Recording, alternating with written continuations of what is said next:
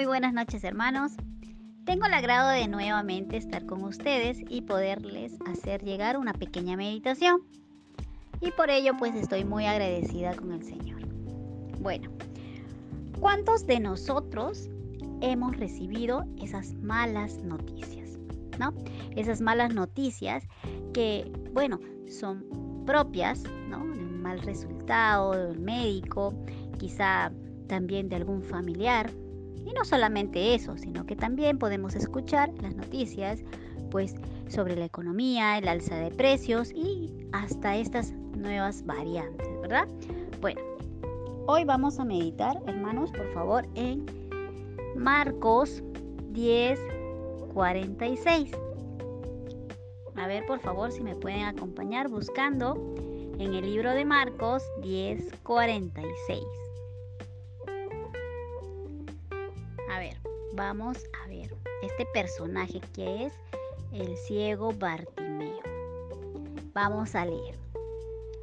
Entonces vinieron a Jericó y al salir de Jericó, él y sus discípulos y una gran multitud, Bartimeo el ciego, hijo de Timeo, estaba sentado junto al camino mendigando.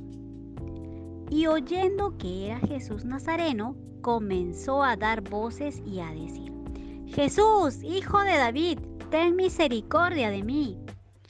Y muchos le reprendían para que callase.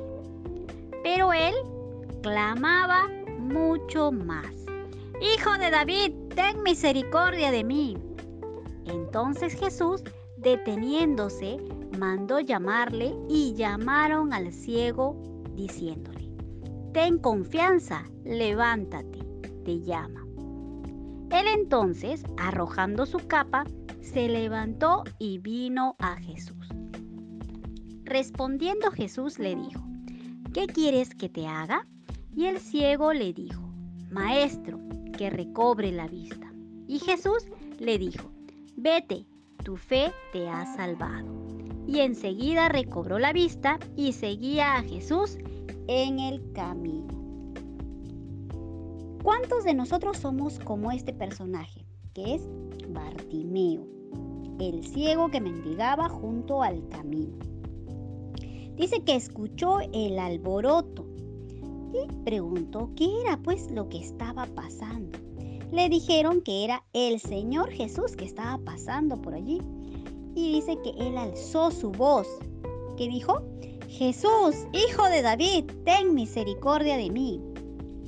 Escucharlo, muchos le gritaban, oye, cállate, cállate.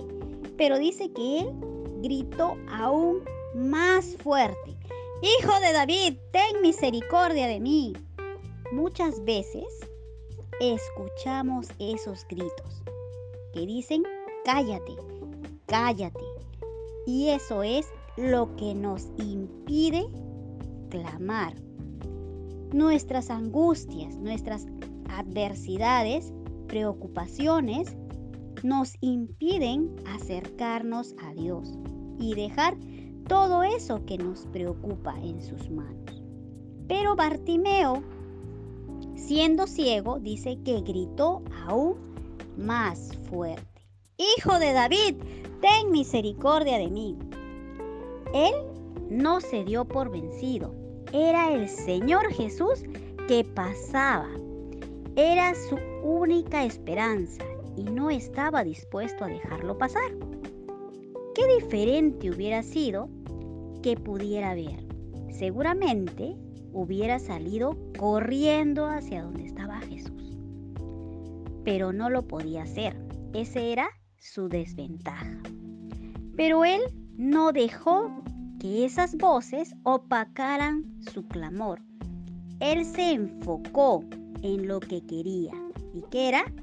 Era ser sanado.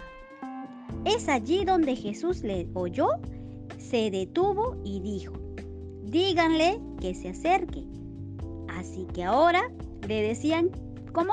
Anímate, vamos, Él te llama. Bartimeo echó a un lado, dice, su abrigo, se levantó y se acercó a Jesús. ¿Qué quieres que haga por ti? Preguntó Jesús. ¿Acaso Jesús no sabía lo que él quería? Claro que sí, sí lo sabía, pero quería escucharlo.